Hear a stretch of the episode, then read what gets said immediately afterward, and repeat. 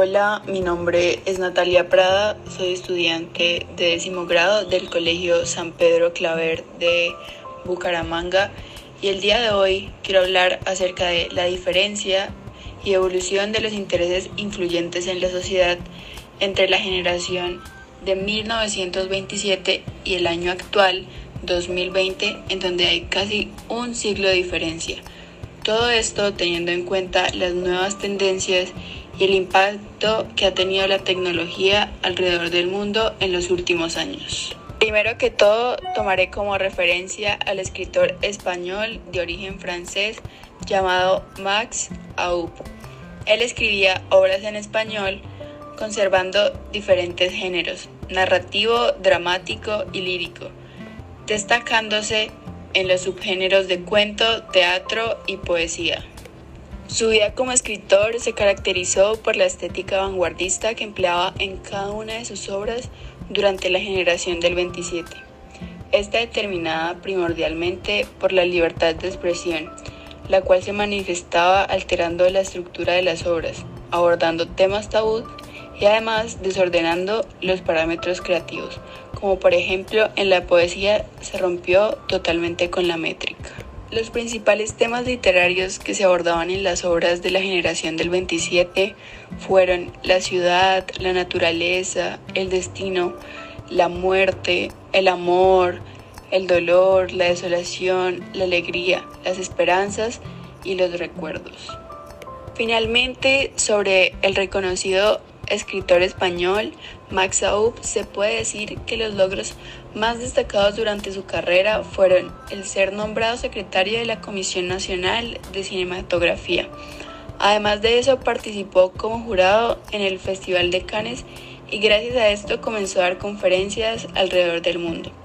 Años después, es decir, en 1987, creó su fundación llamada Fundación Max Aub, en las que se entregan los premios internacionales de cuento Max Aub. Y por último, el 9 de junio de 2009, la biblioteca del Instituto Cervantes de Ángel lleva su nombre. Al haber conocido un panorama general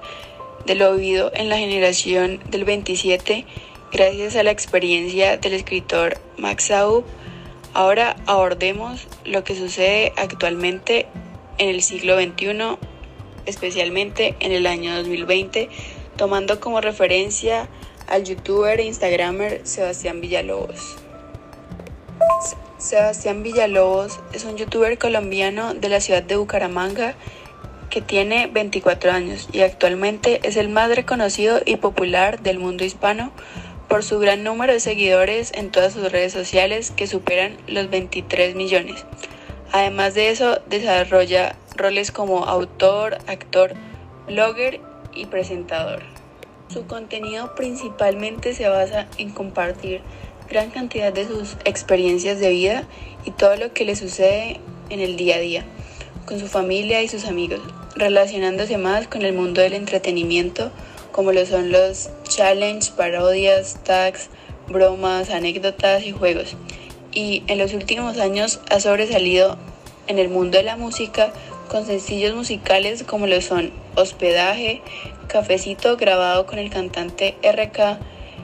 y además Hijo de Uf grabado con la cantante Cheska. De igual modo, ha sido reconocido por su aparición en diversos shows de televisión, como lo son Soy Luna, transmitido por Disney Channel de Latinoamérica, Bailando con las Estrellas, Gana con Ganas de RCN Colombia y Nat En esto se ha desarrollado un muy buen papel de actor y presentador. Y además ha hecho campañas con marcas como Adidas, Coca-Cola, Bubalú, Sprite y otras.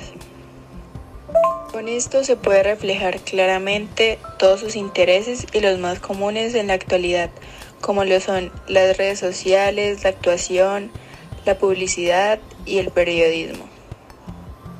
evolución y cambio de los temas que habla en su contenido, como lo son la música, los sueños y mensajes motivacionales, el horóscopo, el amor al prójimo, el cuidado del medio ambiente y la importancia de la salud mental y emocional.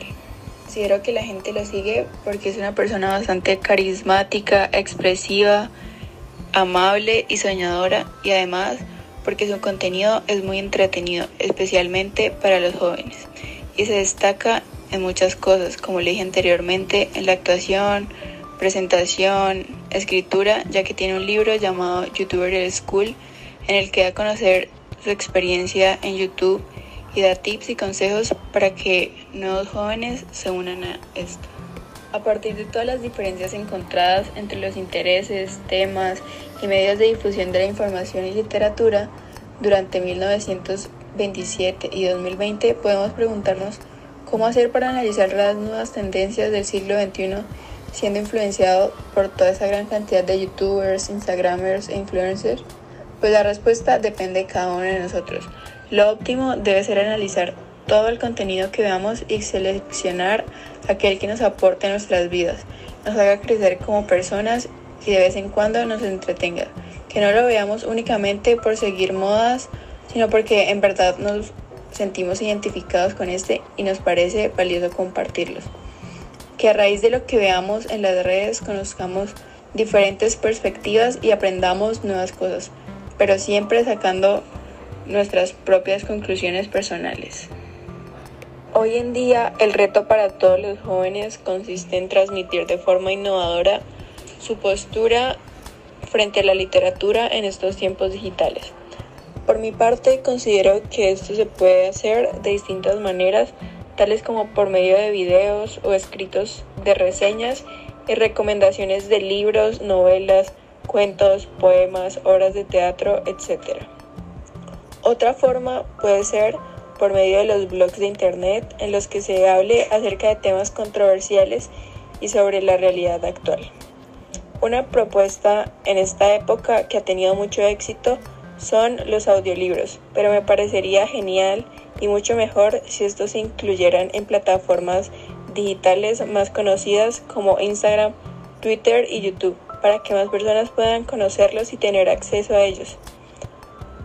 Todo esto siempre apoyando el trabajo y la campaña de los diversos influenciadores que tienen experiencia en literatura y están relacionados con la actuación, el arte, la lectura, la ortografía, lo cual es bastante significativo y de gran ayuda para la sociedad y lo más ventajoso es que se puede hacer de manera digital.